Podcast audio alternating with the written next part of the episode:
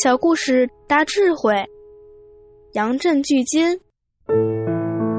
汉朝时代，有个人叫杨震，他为官非常清廉，而且常常帮助国家举荐一些好的人才为国服务。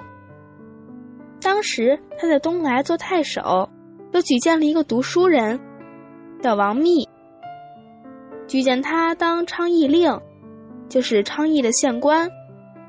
王密很感谢他，所以有一天晚上就带来了一些黄金去送给他。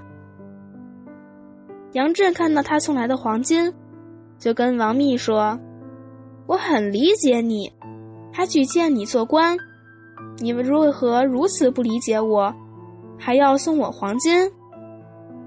王密说：“没有关系，只是我一点心意，绝对没有人知道。”杨震就说：“何以会没人知道？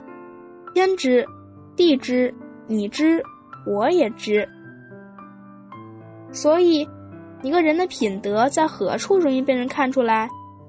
在没有人看到的地方，才能显现一个人的节操。”王密听完之后，觉得很惭愧，就把黄金带走了。杨震木叶俱金的事。古今中外，影响很大。后人因此称他为“四知先生”。